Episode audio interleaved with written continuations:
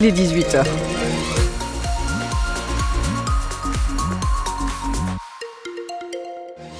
Un mot sur vos conditions de circulation dans le département. Sur les autoroutes de l'Hérault, rien à signaler, ça roule. À Béziers, ça coince sur la D612, sur la portion de la rocade qui longe Marossan jusqu'au niveau du centre pénitentiaire de Béziers. Du monde également au niveau de l'échangeur de Mercoran et puis dans le centre de Béziers, sur euh, l'avenue, le boulevard Frédéric Mistral et le boulevard de Verdun notamment. À Montpellier, ça coince aux entrées euh, de la ville, toutes les entrées de l'A709, c'est compliqué. Les grandes avenues également, les grands axes, l'avenue de la Liberté, l'avenue de l'Odève, l'avenue de Toulouse, vous êtes nombreux. Vous êtes nombreux également sur euh, l'avenue des Moulins et puis les abords du rond-point de la Vérune également, c'est compliqué. Sur la D189 pour accéder à Moglio également, vous êtes nombreux, soyez prudents. Un mot sur la météo de demain, Salah Hamdaoui? Eh bien demain, le soleil brille dans le, dans le département, le vent, lui, ne faiblit pas.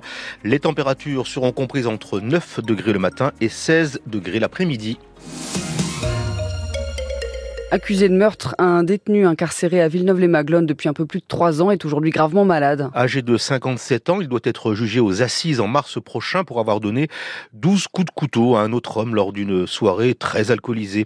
Atteint d'un cancer avancé, ses demandes de remise en liberté pour être soigné lui ont été toutes refusées. La dernière date d'aujourd'hui. Les magistrats euh, préfèrent le maintenir en détention malgré son état parce qu'ils considèrent qu'il y a un risque élevé de récidive, une décision que ne comprend pas son avocat, maître Marc Galix. La décision, moi je dirais qu'elle est à la fois surprenante et choquante parce que j'avais demandé que mon client soit à nouveau examiné par un expert médecin légiste qui a déposé un rapport qui est très alarmiste concernant son état de santé puisque il dit bien clairement que son état de santé s'est aggravé, que aujourd'hui euh, mon client est sous morphine pour des douleurs majorées liées à des métastases osseuses qui se répandent un peu partout. Donc on a le sentiment qu'il est arrivé au bout, quoi, au bout et que et surtout il ne peut pas être soigné normalement. Il est là, seul, euh, il croupit au fond de sa cellule, euh, il attend de mourir, hein, tout simplement. Et il devrait recevoir des soins adaptés à son état, c'est-à-dire euh, des séances de chimiothérapie, des soins qui ne peuvent être réalisés que s'il était libre, suivi par une équipe médicale à l'hôpital. L'avocat Marc Galix qui envisage de porter plainte pour non-assistance à personne en péril. L'UFC Que Choisir hausse le ton sur la question de l'accès aux soins. L'association annonce aujourd'hui déposer un recours devant le Conseil d'État pour, dit-elle, dénoncer l'inaction du gouvernement face aux inégalités croissantes. À Montpellier, aujourd'hui également, l'UFC Que Choisir a présenté, je cite, la carte de la fracture sanitaire dans l'Hérault. L'association a cité deux exemples flagrants, les ophtalmos et les gynécos. Dans certains secteurs du département, elle parle carrément de désert médical. On y reviendra plus en détail demain matin dans le 6-9 avec notre invitée, la vice-présidente de l'UFC Que Choisir à Montpellier. Environ 200 étudiants en pharmacie rassemblés sur les marches de l'Opéra Comédie à Montpellier c'était en début d'après-midi, ils demandent une réforme de leur cursus et notamment davantage de stages pratiques pendant leur formation. D'autres rassemblements ont été organisés dans une dizaine de villes en France.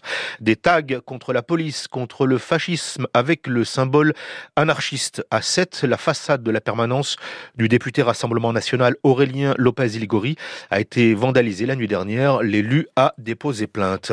Dans l'enquête sur la mort du jeune Thomas dans la Drôme, sept personnes ont été interpellées aux environs de Toulouse. Le principal suspect, l'auteur des coups mortels, en fait partie. Thomas, adolescent de 16 ans, a été tué dans la nuit de samedi à dimanche dans une violente bagarre au cours de laquelle deux autres personnes ont été grièvement blessées. Avant de recevoir des maires de France, dont des maires de l'Hérault, demain à l'Élysée, Emmanuel Macron a invité des chefs d'entreprise, aujourd'hui des patrons de PME comme Medincel, basé à Jacou près de Montpellier. Le président de la République a souligné le rôle crucial que jouent ces PME pour la croissance du pays. On en recense plus de 150 000 pour près de 4 millions d'emplois profiter des Jeux Olympiques de Paris 2024 pour promouvoir l'activité physique comme grande cause nationale. C'est l'objectif du plan dévoilé par le gouvernement aujourd'hui. 1000 événements seront organisés l'an prochain avec une grande campagne à l'automne. L'idée, c'est de lutter contre le fléau de la sédentarité, Pierre en parent. Bouger une demi-heure par jour doit devenir un réflexe comme les fameux 5 fruits et légumes. Marcher, faire du vélo, jardiner, descendre du bus ou du tram deux stations avant, peu importe, pourvu que l'on ne reste pas assis, puisque la chaise tue, rappellent les cardiologues. Les écrans sédentarisent les enfants. Ils courent aujourd'hui en moyenne à 9,8 km par heure, c'est-à-dire moins vite qu'un homme actif de 60-65 ans. C'est un tsunami de malades chroniques qui se profile d'ici 2030 avec un million de malades supplémentaires en France, alerte les scientifique. D'où cette grande cause nationale pour promouvoir le sport, avec des influenceurs ou des champions comme Tony Parker, Amélie Mauresmo ou Thierry Henry mobilisés dès le mois de janvier, un Tour de France de collégiens à vélo ou un loto du patrimoine sportif. Et pour toutes ces activités, une enveloppe de 10 millions d'euros est prévue sur l'ensemble de l'année des Jeux Olympiques de Paris 2024. La France, déjà qualifiée pour l'Euro 2024 de football, joue ce soir son dernier match de l'année. Les Bleus sont à Athènes pour y affronter la Grèce, coup d'envoi 20h45. Éléonore Sozo, la météo. Pas un nuage dans le ciel de l'Hérault demain ça et pour cause la tramontane est toujours là. Elle souffle toute la journée avec des rafales jusqu'à 60 km heure. Les températures, elles seront comprises entre 9 degrés le matin et 16 degrés l'après-midi. 16 degrés maximum demain, ce sera à Montpellier, à Béziers et sur le littoral à Agde à 7. À Lunel, à Saint-Mathieu-de-Tréviers, il fera 15 degrés maximum demain. À Bédarieux, 13 degrés demain après-midi, 14 à Lodève. À Montagnac, à Gignac, 15 degrés demain au meilleur de la journée, 15 degrés également à Ganges demain. Le 16-19 de France Bleu Héros. Le 16-19 de France Bleu Héros. À 18h30, vous gagnez vos places de spectacle. Là, c'est pour un spectacle pour enfants qui mélange contes, fables, création radiophonique et aléas du direct. Ça s'appelle Piléa Remix et ça se passe ce samedi à l'Altropisme à Montpellier. Et puis de la bande dessinée historique, humoristique avant ça avec l'auteur de BD Fabrice R qui nous rejoint là tout de suite maintenant. France Bleu Héros votre invité avec Éléonore Sozo. De la BD aujourd'hui au programme avec Fabrice R, installé à Montpellier. Bonjour Fabrice. Bonjour. Vous êtes scénariste, illustrateur de bande dessinée. Si Wikipédia ne me ment pas, votre première planche, elle a été publiée en 95 dans Fluide Glacial. Donc là, on comprend tout de suite que votre cam, c'est plutôt l'humour. Oui. Depuis 2022, euh, vous vous êtes lancé dans une série, La drôle de guerre de Papy et Lucien. Pour l'instant, on a donc deux tomes, Destination Londres et l'Atlantique, ça c'est le deuxième. Vous nous racontez un petit peu l'histoire de Papy et Lucien? Euh, l'histoire en elle-même, c'est l'histoire de deux personnages, euh, comme le titre l'indique, d'un enfant qui a une dizaine d'années au début de la guerre, qui s'appelle Lucien, et de son grand-père, qui vivent tous les deux dans le sud de la France. Et alors, il n'y a pas tout le début, il n'y a pas la drôle de guerre parce que c'était pas très euh, aventureux à raconter. Euh, encore que, on aurait pu peut-être. Mais eh on commence avec la débâcle, en fait. Et l'idée, c'était de faire partir ces deux personnages qui vivent près de la Méditerranée, là, près de Montpellier, et de les faire partir vers Londres, parce qu'ils ont entendu De Gaulle, ils savent pas qui c'est. Euh, mais bon, le grand-père, il a le souvenir de la guerre de 14, il veut pas revoir les, Allemands chez lui. Et donc, ils, repartent, ils partent vers Londres. Mais l'idée, c'était de faire un truc un peu burlesque, c'est-à-dire qu'ils sont complètement à contre-courant puisqu'ils vont croiser les gens qui partent en exode, ils vont croiser les, les nazis qui, euh, qui, qui, qui, font la conquête du territoire français. Qui avancent. Qui avancent, voilà, l'établissement de la ligne de démarcation. Euh, ils vont arriver dans Paris qui est déjà complètement euh, cloisonné. Et puis finissent par arriver jusqu'à Londres. Voilà. Donc ça, c'est l'histoire du premier tome. Et en fait, à partir de ce, de ce principe-là, l'idée, c'était de faire un livre par année de guerre pour aider les enfants euh, bon, déjà les distraire parce que même si évidemment la guerre en soi n'est pas un sujet comique, je pense qu'on peut euh, faire passer beaucoup de choses par là. J'y reviendrai peut-être sur la question du comique. Euh, et, donc une, une, année de guerre par album de façon à structurer, mettre voilà mettre l'accent parce qu'on a souvent une idée très, un peu très floue en fait de, la, de ce qu'est la, deuxième guerre mondiale. Moi, je suis enseignant, enfin je l'ai été, donc je l'ai un peu plus structuré, mais je vois que c'est pas le cas de tout le monde. Et la France a perdu la guerre au bout d'un mois. Euh, ça, c'est quelque chose qu'on a du mal à, dont on a du mal à se souvenir. Et l'idée, ou accepter peut-être. Ou accepter, ouais. C'est que ces personnages ben, euh, retracent en fait tout le parcours qui a été celui de la France combattante en fait. Ah, ils arrivent à Londres, puis dans le deuxième, ils partent dans l'Atlantique pour rejoindre l'Afrique, parce que c'est là-bas que c'est structuré, que se sont structurées les premières euh, forces françaises libres. Et dans le troisième, effectivement, ils se trouvent en Afrique, ça va se passer dans le Sahara. Euh, avant de revenir en France sur le quatrième. Voilà. Donc c'était une, façon d'expliquer comment la résistance, la, France combattante a continué le combat, mais d'abord en part des toutes petites initiatives d'individus très isolés, et puis petit à petit ça s'est structuré. Et on a l'ambition comme ça d'aller jusqu'à la libération, bien sûr, jusqu'à la fin de la guerre, euh, en faisant grandir cet enfant. Euh, qui au début bah, prend ça comme une aventure qu'il comprend pas très bien, ah, et l'enjeu c'est de le voir évoluer aussi lui euh, vis-à-vis de ce qu'il comprend de la vie et du monde qui l'entoure. Alors justement, vous venez de, dire un mot clé, c'est vraiment une histoire d'aventure. C'est une BD qui est tout à fait adaptée aux enfants parce qu'il part à l'aventure avec son grand-père, il y a des galères, on est dans un bateau, ça va couler, oh mon Dieu, on est sur une BD d'aventure. Oui, avant tout c'était ça l'idée, effectivement. Moi, ça fait longtemps que j'ai envie de faire des livres pour la jeunesse. Je, fais beaucoup de livres qui sont plutôt ados-adultes parce que j'essaie de pratiquer un humour à plusieurs niveaux, enfin de, de, de tester des choses. Mais ce qui m'a nourri petit, moi, c'est les livres d'aventure. Euh, on, est quoi, on est sur du Jules Verne, Fantomette Non, plutôt. Euh, enfin, j'ai vraiment une culture bande dessinée, moi. Donc, c'était vraiment Astérix, Lucky Luke. Et ce sont des BD qui sont magiques parce qu'on peut les lire à 5-6 ans et on continue de les lire grands parce qu'on y voit d'autres choses. Euh, et, et, quand Uderzo et Goscinny faisaient Astérix, ils ne le faisaient pas spécifiquement pour les enfants, quoi. ils faisaient quelque chose qui leur plaisait. Donc euh, voilà, j'ai réalisé qu'on pouvait faire ça. Et là, je l'ai fait avec un dessinateur qui s'appelle TM. Ça m'a enlevé le poids du dessin parce que je suis pas moi-même un dessinateur académique très, très fort. Et j'ai rencontré avec TM quelqu'un qui, qui, est formidable, quoi, qui a un dessin un peu cousin du mien, dans lequel il fait passer des choses comiques, mais qui est capable aussi de faire des magnifiques décors et donc de construire une aventure. Et ça, c'est quelque chose que je ne pouvais pas envisager tout seul non plus avant. Vous restez avec nous, Fabrice. Euh, on va en parler justement du dessin. Euh, vous êtes, euh, vous êtes donc auteur de bande dessinée installée à Montpellier. Fabrice R. On va parler des illustrations du deuxième tome de la drôle de guerre de Papy et Lucien juste après Michael Jackson, Black or White.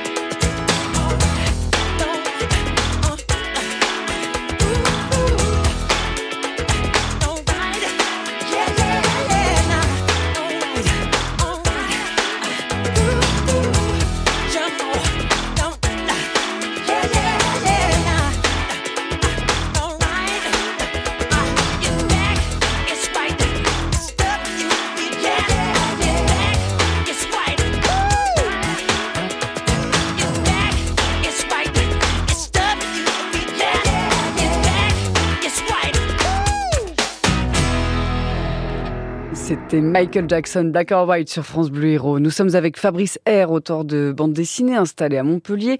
Fabrice, vous avez récemment publié le deuxième tome de La drôle de guerre de papier Lucien aux éditions Ozu. Il y a une trouvaille au niveau du dessin, des illustrations que j'ai trouvé assez canon, euh, bien trouvées justement. C'est juste un choix, mais qui permet de dire visuellement beaucoup de choses. On est en plein dans la deuxième guerre mondiale, donc il y a beaucoup de nationalités, de langues qui se croisent, français, anglais, allemand, espagnol. Et vous adaptez en fait la police d'écriture de chacun des personnages pour qu'on percute tout de suite s'il s'agit d'un lord anglais, d'un nazi, d'un mousse hispanophone Et oui, alors ça, je, l'ai piqué à Goscinny et Uderzo que je citais tout à l'heure hein, dans euh, Légionnaire, il y a ça, Astérique et Lego aussi. Mais c'était un peu le seul moyen de faire comprendre qu'ils parlent des langues différentes, puisqu'il y a un personnage récurrent qui est un nazi qui poursuit nos héros partout. Euh, ils se comprennent pas du tout, hein, puisque lui parle pas français, eux parlent pas euh, allemand. Mais on pouvait pas faire des bulles en allemand que les lecteurs n'auraient pas comprises non plus. Donc graphiquement, on peut passer par là. C'est assez drôle de voir des gens qui se mettent à, se parler, il y a un dialogue de sourds, alors que le lecteur, lui, voit très bien de, quoi il s'agit.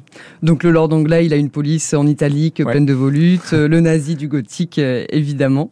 On est donc dans la Deuxième Guerre mondiale. Et ce qui est intéressant, c'est que évidemment, il y a un aspect comique, humoristique. Vous jouez avec les, grands personnages historiques. Donc, par exemple, on va taquiner un petit peu De Gaulle. Mais ça dépasse quand même la blagounette, la taquinerie. Par exemple, autour de De Gaulle, il y a une vraie question qui est posée. C'est comment on fait pour embarquer les foules, pour fédérer quand on ne peut pas être partout à la fois? Et oui, euh, ça, ça a été un des enjeux. Euh, alors, pour faire ce bouquin, j'ai quand même lu des livres sérieux, et notamment les mémoires de De Gaulle, là, qui sont vraiment passionnantes. J'avais pas fait auparavant, j'avais vu que des extraits. Et il décrit bien ça, même euh, sans le faire de manière très consciente. Mais cette espèce de solitude au début, puis les efforts considérables pour essayer de rallier un tel, un tel, des gens qui ont aucune raison de lui faire confiance au début, euh, dans une espèce de désarroi euh, total. Là, je trouve c'est une histoire humaine qui est, très jolie quoi à raconter. Donc euh, là, on, a installé De Gaulle à, à, Londres. Il est face à Churchill, euh, qui le prend pour un, quelqu'un de, voilà qui a sa dignité, mais enfin qui, qui, qui a pas beaucoup de poids. Et donc De Gaulle se démène pour essayer de construire quelque chose. Et on a inventé un personnage qui est la maman de Lucien, justement, qui est la, le bras droit de De Gaulle à, à Londres, qui s'occupe de tout. Et au début, sont deux, quoi, quasi. Euh, voilà, ils ont des bureaux tout petits. Et puis petit à petit, ils vont construire des choses. Et dans le deuxième tome, effectivement, De Gaulle est parti en Afrique, à Brazzaville, parce que c'est là que, euh, euh, grâce à Félix Eboué, les, les premières structures se sont faites. Une partie de l'Afrique a rallié le gaullisme. Et voilà, c'est toute cette histoire aussi, c'est comment on, agrège des gens, on construit quelque chose. C'est parfois un peu délicat de faire de l'humour sur des périodes historiques, on va dire, un mm. peu sombres. Est-ce que ça vous arrive de chercher l'équilibre, de vous dire non mais là, en fait, cette blague-là, ce gag-là, je vais pas y aller, c'est trop délicat? Ouais, moi je le fais tout le temps. Euh, moi je fais quasiment que de la bande dessinée d'humour. Euh, c'est une question que je me pose tout le temps. Euh, voilà, je, je pense que de toute façon, quand on écrit, quand on s'adresse à des gens, il y a une responsabilité. Euh, parce qu'il y a, y, a y a, une chose qui est toujours possible, c'est qu'on ne soit pas bien compris. Donc, il faut toujours se poser la question de est-ce que ce que je dis, c'est bien ce que je veux dire? Est-ce que ça peut pas être interprété différemment? Et du coup, euh, c'est pareil pour une blague, quoi. Est-ce que ma blague, elle, elle, vaut le coup, en fait? Est-ce que ça vaut le coup d'aller euh, faire une blague là-dessus? Et quel sens ça peut avoir? Voilà. Donc, euh, moi, c'est constamment présent dans mon esprit. Je fais une autre série qui s'appelle Ariane et Nino chez Dupuis, le fil de l'histoire, qui parle d'histoire, alors là, de manière très sérieuse, parce qu'on aborde tous les aspects, et on a fait la Deuxième Guerre mondiale, par exemple. Donc, évidemment, c'est pas du tout la même démarche. Et là, a priori, moi, je m'interdirais, c'est-à-dire que dans cette aventure, il faut qu'il rencontre tous les, tous les aspects de cette guerre. Pour l'instant, on a survolé, on n'est pas rentré dans les détails. À un moment, la question va se poser, effectivement, d'affronter des choses plus dures euh, que ces personnages vont rencontrer. Mais voilà, moi j'y pense un peu en amont en me disant, ben voilà, en faisant grandir le personnage avec le lecteur, euh, on fait aussi grandir la conscience. Et donc, euh, à un moment, peut-être ces aventures seront un petit peu moins comiques à certains égards, euh, parce que c'est aussi ça la vie, quoi. C'est-à-dire que on peut avoir de la distance comique. Il y a des moments où il faut accepter la réalité dure qui arrive, quoi. Voilà. Comme dans Harry Potter, le héros il grandit avec le lecteur. Oui, absolument. Ouais, j'avais trouvé ça vraiment fabuleux comme démarche. Il arrive quand le troisième tome de La drôle de guerre de papier Lucien? Eh bien, si tout va bien, il arrive pour Angoulême, qui se passe à la fin du mois de janvier. Ok, j'aime bien le si tout va bien. On ah n'est pas trop sûr. C'était toujours euh, tendu les sorties d'albums, il y a la crise du papier, il y a tellement de paramètres. Euh, et Angoulême, c'est une grosse machine aussi, donc euh, ça dépend des éditeurs, des, tas de choses. Voilà. En tout cas, il sort début 2024. Vous restez avec nous, Fabrice R. On va parler d'une autre euh, série de bandes dessinées que vous avez euh, publiée récemment, le deuxième tome de la série Réseau Boulot Dodo. Là, c'est pas pour les enfants. Ce mardi 28 novembre, Catherine Ringer est de retour sur scène à Béziers. Le moelleux de ton baiser danse, sable mouvant, où je danse. Découvrez l'érotisme de vivre avec Catherine Ringer sur scène, accompagnée d'un pianiste, pour donner vie au texte d'Alice Mendelssohn. trouve qu'elle a une verve qui me rappelle un peu Jacques Prévert, dans le sens que ce sont des mots très simples et des associations qui nous parlent directement. L'érotisme de vivre. Catherine Ringer au théâtre municipal de Béziers ce 28 novembre. Remportez vos invitations en écoutant France Bleu Héros. Bonjour, c'est Elise Moon. Je voudrais vous parler d'un spectacle que j'adore, celui de la nature. Voir des haies, des arbres fruitiers ou des plantes grimpantes sur les façades, dans ce spectacle, on a tous un rôle à jouer. Pour y participer, rendez-vous sur jagijeplante.org. En famille, avec vos voisins, vos élèves ou votre club de sport, vous verrez où et quoi planter pour embellir votre quotidien et redonner vie à la biodiversité. La nature vous dit merci. J'agis, je plante est une initiative de la Fondation pour la nature et l'homme. Le 16-19 de France Bleu Héros. Le 16-19 de France Bleu Héros. Nous sommes avec Fabrice R, auteur de BD Montpellierin. Fabrice, on vient de parler de la série euh, pour enfants, La drôle de guerre de Papy et Lucien. Vous avez publié récemment une autre bande dessinée, donc là c'est aussi une série en plusieurs tomes, plutôt ado-adulte, ça s'appelle Réseau Boulot Dodo. Avec Réseau Boulot Dodo, on n'est pas sur une narration filée, c'est une série de planches humoristiques qui en gros dégomme nos délicieuses habitudes numériques, smartphones, réseaux sociaux. Oui, ça c'est quelque chose que je fais dans Fluide Glacial. Et... Euh euh, alors ce sont des gags parce que là effectivement il y a une espèce de recherche. Euh, moi je voulais parler de nos comportements, pas nécessairement du, smartphone ou de l'accès internet, mais de la manière dont ces technologies se sont incrustées dans nos vies. Euh, je fais partie de cette formidable génération qui aura vécu de cette transition. Historiquement c'est quand même énorme. Hein. Mes filles me disent oh, mais t'as connu t'as connu le monde sans internet elles ont 20 ans et c'est encore fréquent que nous comment vous faisiez dans cette situation pour appeler pour un, pour vous, vous situer. Enfin, eh ben, on galérait, ma chérie. Eh ben, voilà, on y arrivait. et, et, alors, ce que je trouve vraiment très drôle, ce que j'essaie de faire dans ce, ces bouquins, c'est que, en fait, des nouvelles technologies qui nous facilitent la vie, elles ne font pas disparaître nos vieux réflexes. Et en fait, elles viennent se greffer par-dessus.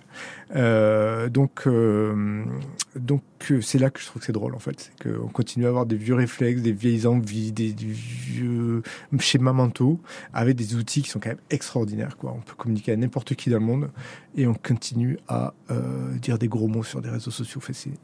c'est incroyable, quoi. je trouve ça assez drôle, quoi. Et alors, je vais quand même juste mentionner mon personnage préféré de la BD, c'est le boucher qui a décidé de pas être euh, Instagrammable ah oui. et qui euh, décide d'en mettre partout en découpant la viande devant ses clients. Ces petites euh, anecdotes, ces petites caricatures, vous les trouvez comment? Vous tendez l'oreille euh, aux terrasses de café, dans les transports en commun? Euh, Je fais beaucoup d'introspection. Je pense euh, déjà à la façon dont moi je réagis aux choses. Et là, ce boucher, en l'occurrence, je l'ai pas, euh, il n'existe pas en vrai, mais c'est un peu une part de moi-même, et je pense de beaucoup de gens, c'est qu'il y a des moments où on en a ras-le-bol de se dire euh, qu'on va pas embellir notre vie en permanence pour euh, répondre à des canons euh, qui sont ceux, effectivement, d'Amstramgram, comme je l'appelle dans, dans, le bouquin. Euh, c'est juste une, une, une, une, incarnation de cette, de cette partie de nous-mêmes qui s'énerve, en fait, face à cette injonction. Voilà, donc lui, il y va franco, il met du sang partout. Est-ce que vous avez euh, d'autres projets en ce moment sur le feu? Oui, il y a un projet qui finit, qui est euh, la, une adaptation des Trois Mousquetaires. En, alors là aussi en livre de gag. Là pour le coup, j'ai fait que le dessiner. C'est Gilles Rochier qui l'a écrit. Et c'est chez Casterman. Alors il y a eu deux livres, le deuxième va sortir à la fin du mois puisque chaque livre a accompagné la sortie du film Les Trois Mousquetaires, qui euh, cette super production qui est sortie cette année. Et la production du film avait demandé à Casterman s'il voulait participer à cette espèce de moment mousquetaire. Et donc Casterman l'a prolongé en publiant notre BD, qui est une BD de gag. Donc là, on, est très éloigné de l'ambiance du film lui-même. Hein. On a été très libre sur la manière dont on voulait mener les choses.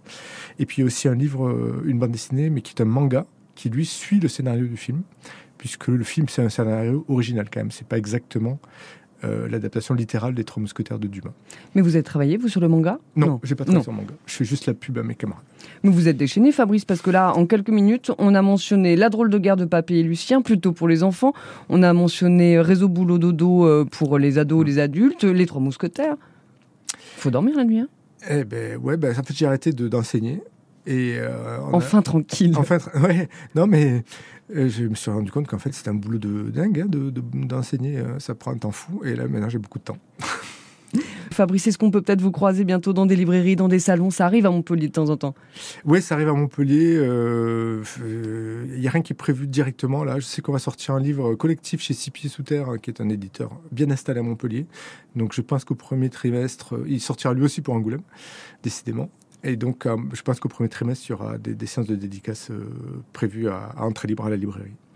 Euh, entrée libre, donc c'est une librairie spécialisée dans la BD qui est à Montpellier, juste à côté de l'église euh, Saint-Roch. Dernière question, est-ce que ça, ça vous apporte quelque chose d'être à Montpellier où il y a cette scène euh, de la bande dessinée alternative, pas que alternative d'ailleurs? Ça, ça vous apporte quelque chose dans votre travail d'avoir cette atmosphère-là? Ah ben moi, ça, a changé ma vie en fait. C'est-à-dire que je suis venu m'installer à Montpellier il y a une vingtaine d'années, après avoir commencé à enseigner à Paris. Et j'avais envoyé un, dossier à, à, six pieds sous terre qui a mis plusieurs années avant de me répondre. Et par une espèce de miracle, m'a répondu quand je vais être installé à Montpellier. Donc j'ai pu les rencontrer. Et rencontrer un Six sous terre, c'est la rencontre avec d'autres auteurs qui vivent ici, comme euh, Fab Caro, comme Aurel, comme euh, plus récemment euh, Lewis Trondheim, Guy Delisle, Fred Nedart. Tous ces gens qui, travaillent ici. on se voit à entrée libre ailleurs et c'est hyper stimulant. Et évidemment, la relation avec Six sous terre a été très très importante. Elle est encore aujourd'hui. Merci beaucoup Fabrice R. Je rappelle que vous êtes euh, scénariste, illustrateur de bande dessinée, parfois que scénariste, parfois que illustrateur, parfois les deux. Merci beaucoup. On va écouter le duo de Patrick Bruel et Car Origami tout de suite sur France Bleu Héros.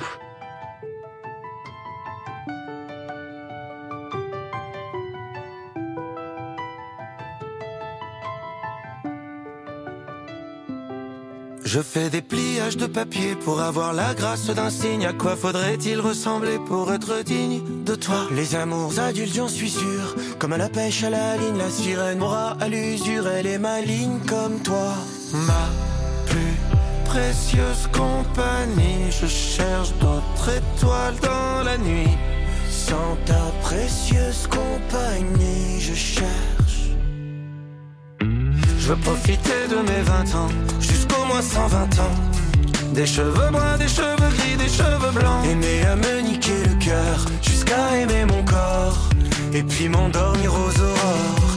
Je veux profiter de mes 20 ans jusqu'au moins 120 ans. Des cheveux bruns, des cheveux gris, des cheveux blancs. Une fois essoré la douleur, quelle couleur prendra mon cœur?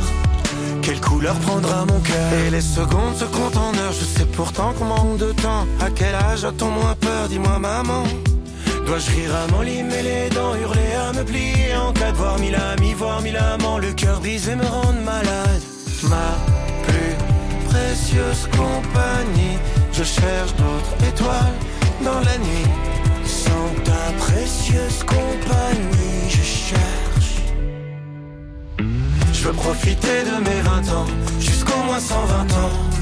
Des cheveux bruns, des cheveux gris, des cheveux blancs. Aimer à me niquer le cœur, jusqu'à aimer mon corps. Et puis m'endormir aux aurores. Je veux profiter de mes 20 ans, jusqu'au moins 120 ans. Des cheveux bruns, des cheveux gris, des cheveux blancs. Une fois essoré la douleur, quelle couleur prendra mon cœur? Quelle couleur prendra mon cœur? Je fais des pliages de papier, je me plie en mille origami. Sauf que la feuille est en acier, et toi tu veux qu'on reste amis.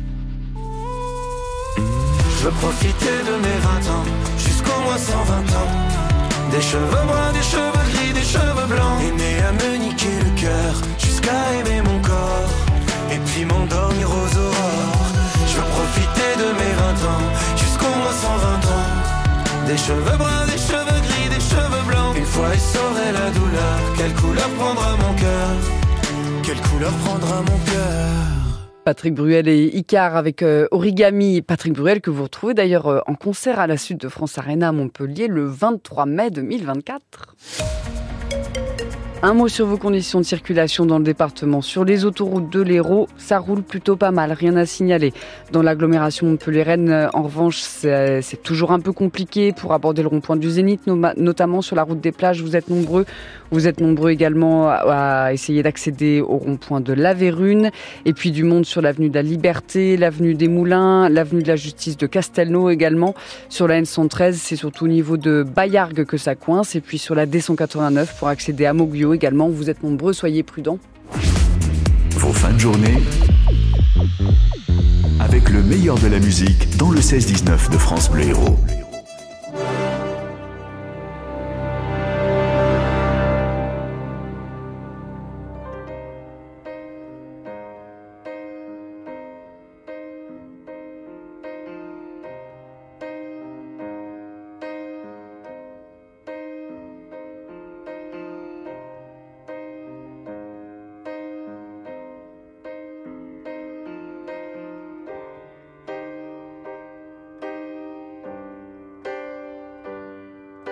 This is the end. Hold your breath and count to ten.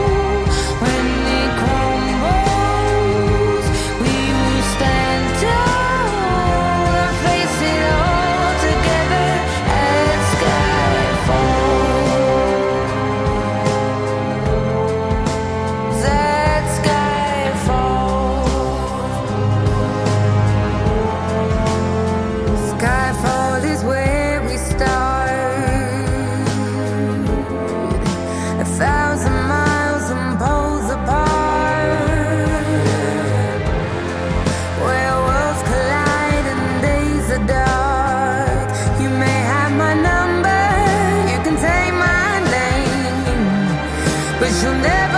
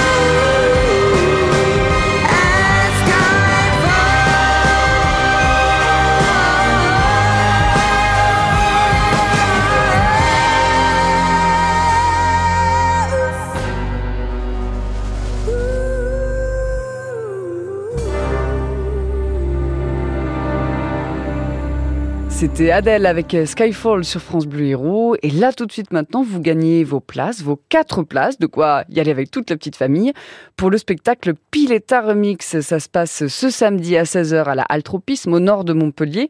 Un spectacle qui a lieu dans le cadre du festival à hauteur d'enfants, tout autour du son, de la création audio pour les enfants.